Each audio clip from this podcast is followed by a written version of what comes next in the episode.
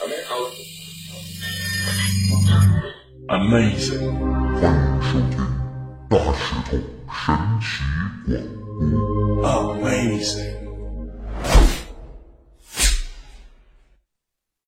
Amazing，Hello，各位听众朋友，大家好，欢迎收听这一期的大石头神奇广播。公元一九五五年四月十七号，一名七十多岁的老人脸色惨白的被家人送往医院，经过医生的观察，终于找出了原因。原来老人的腹主动脉破裂，导致了严重的内出血。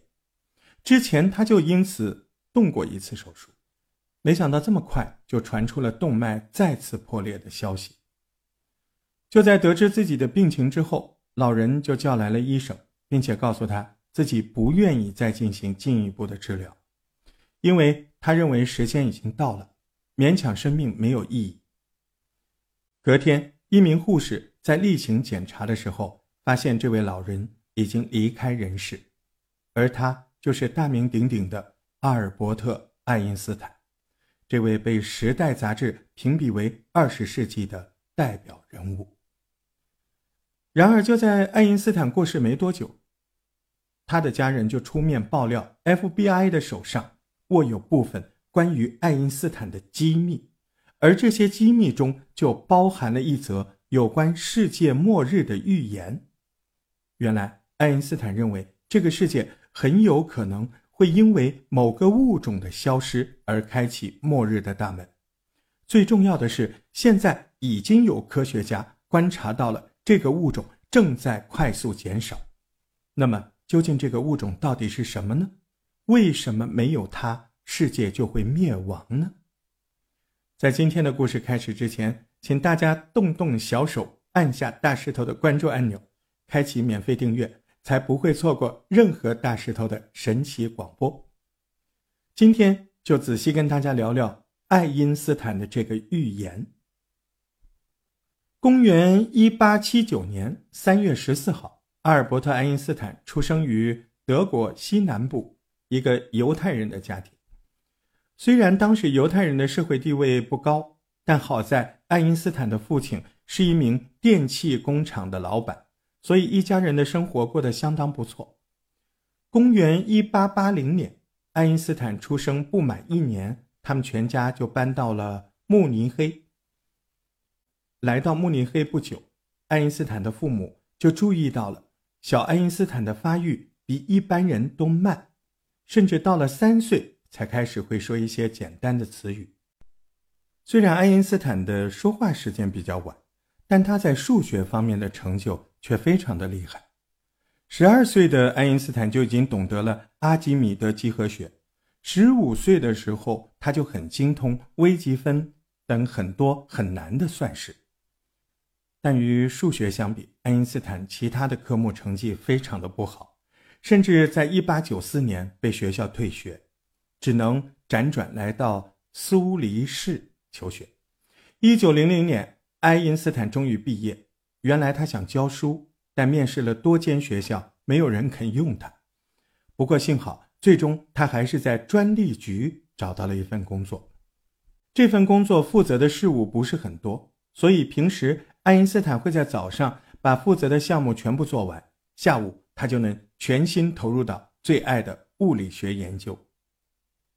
日子就这样一天一天的过去。直到有一天，爱因斯坦做了一个梦。这个梦中，他正在滑雪，并且以极快极快的速度向山下前进。就这样，他的速度越来越快，越来越快。然后下一秒，他达到了光速。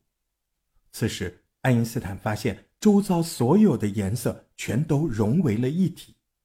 由于那个场景实在太过震撼，以至于梦醒之后，爱因斯坦。久久无法自拔。他实在是好奇，物体达到光速以后会发生什么事儿？是他在梦中所见的那样，所有的景物都融为一体吗？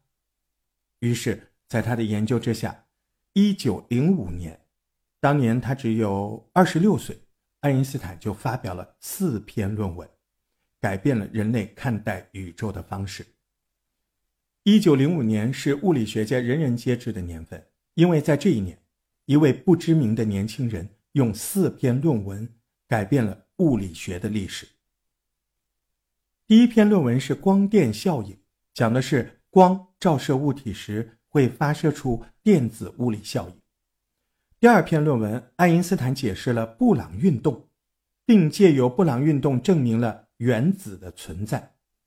第三篇论文就是狭义相对论，这套理论证实了一件非常不可思议的事，就是速度越快的时候，时间却会越慢。那么大家一直觉得时间不是固定的吗？殊不知，时间竟然还与速度有关。当一个物体以光速飞离地球之后，它的时间相对于地球上就会慢，上面待着的人呢，也会比地球上的人年轻。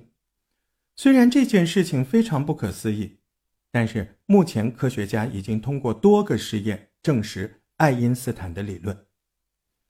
他的最后一篇论文也很有名，它就是质能等价，也就是 E 等于 c 平方。这个公式表明了能量与质量可以相互转换，也就是说，根据这条公式，如果我们可以将一个回形针里面的所有原子转换成没有质量的纯能量，那么它的威力就相当于一颗广岛原子弹，是不是很不可思议？最重要的是，大家能够想象，以上这几条震惊世人的理论，竟然都是从一场梦境开始的吗？因此，也有人提出，这又是一个证据，可以证明人类真的有可能可以在梦境中与未知的世界。或者是未知的能量连接上，而一旦连接上，就能够获得启发。关于这一点，很像这个尼古拉特斯拉。呃，可能你也听说过，当年特斯拉也曾多次在梦中看见还没有发明出来的机器的样子。